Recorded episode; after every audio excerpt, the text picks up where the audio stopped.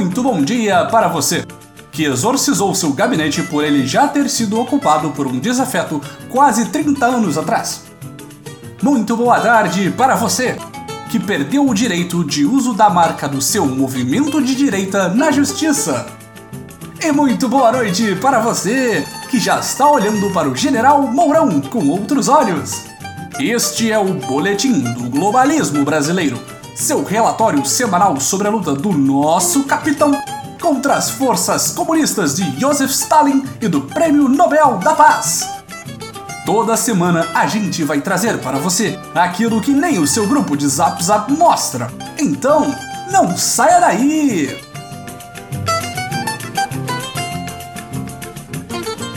Uma das principais metas do governo de Jair Bolsonaro é diminuir a rampante escalada na criminalidade em nossa pátria amada.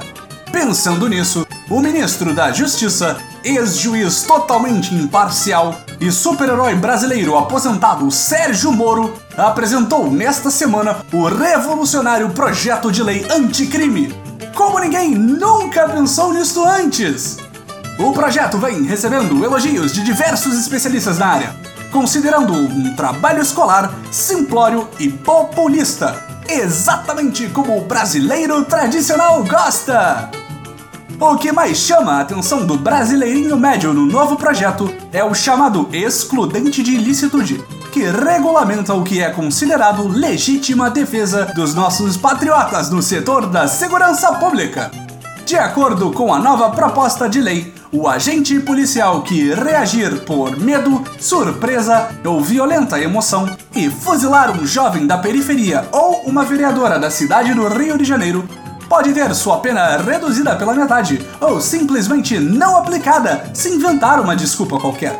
Dada a calma e tranquilidade do setor de segurança pública no país, esta medida não impactará em absolutamente nada o número de pessoas acidentalmente executadas pelo Estado brasileiro. Onde já se viu um policial no Brasil reagindo por emoção? Finalmente, o policial pode se confundir em serviço sem ter medo de ser punido por atirar em subversivos. Vale sempre lembrar que na hora que você, patriota, for parado na Blitz por dirigir com aquela carteira de motorista fora da validade e não tiver o faz-me tradicional do nosso amigo policial, nada o impede de ficar repentinamente com medo de você, não importando em absolutamente nada em quem você votou. A dica do boletim é não saia de casa sem um dinheirinho para o café do nosso amigo policial. Se possível, simplesmente não saia de casa. Outra belíssima novidade no projeto do Batman brasileiro são as soluções acordadas.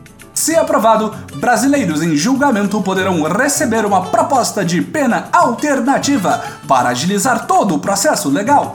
Imagine que prático abrir mão da sua inocência em troca de confessar algo que não fez, ser punido por isso e diminuir o trabalho do sistema jurídico.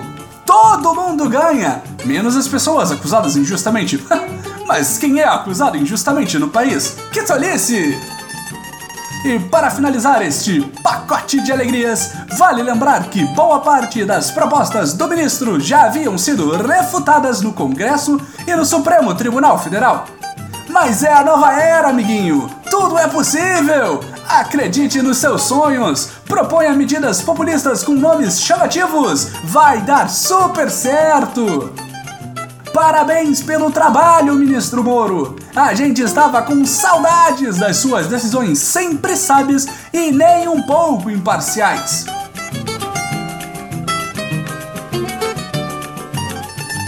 Esta semana voltamos a relatar sobre a saúde de nosso patriota mor no quadro Check-up do Capitão.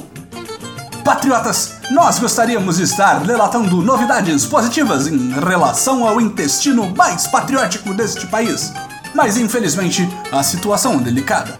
Após uma cirurgia que durou o dobro do tempo esperado, um surto de vômitos e enjoos patrióticos e agora uma pneumonia inesperada, a recuperação de nosso amado líder parece demorar mais do que todos nós gostaríamos. Parece que todas as orações e preces feitas pela saúde de nosso querido capitão estão colocando muita pressão em seu trato digestivo e não sabemos quando ele estará de volta aos braços do povo. A preocupação é tamanha que uma das aliadas mais próximas de nosso capitão acidentalmente o assassinou durante uma sessão na Câmara. A queridíssima e nem um pouco insana deputada Joyce Hasselman perguntou a todos os seus novos colegas quem ali havia matado Jair Bolsonaro. Da última vez que conferimos o boletim médico do capitão, ele estava se recuperando prontamente. Será que ela sabe de algo que nós, do boletim, não sabemos? Será que o Bolsonaro que conhecemos é outro, senão nosso amado capitão? Será que Joyce apenas esqueceu de tomar seus remédios naquela manhã e falou uma maluquice qualquer para aparecer? Algo que nunca antes foi feito por ela? Mas fiquem tranquilos, patriotas! Nenhum presidente deste país tomou posse, foi internado e jamais retornou a seu trabalho prontamente! Verás que um filho teu não foja! Quem? Tancredo Neves? Estou lembrando. Ah, sim, sim, o Praça Arnei. Jura? que coisa!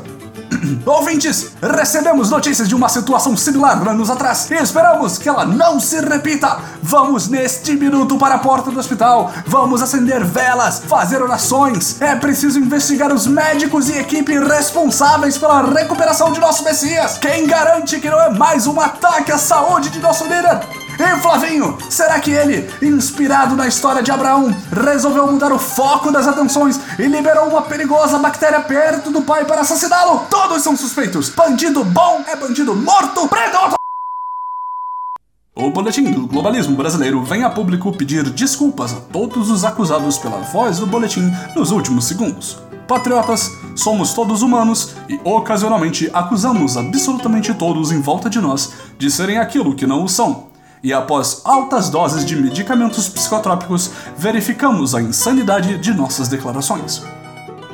Este foi o nosso Boletim do Globalismo Brasileiro para a semana de 11 de fevereiro. Envie sua sugestão ou crítica para nosso perfil em boletimb no Twitter. E fique ligado nas nossas próximas notícias globalistas. E lembre-se, lei anticrime acima de tudo, Brasil acima de todos.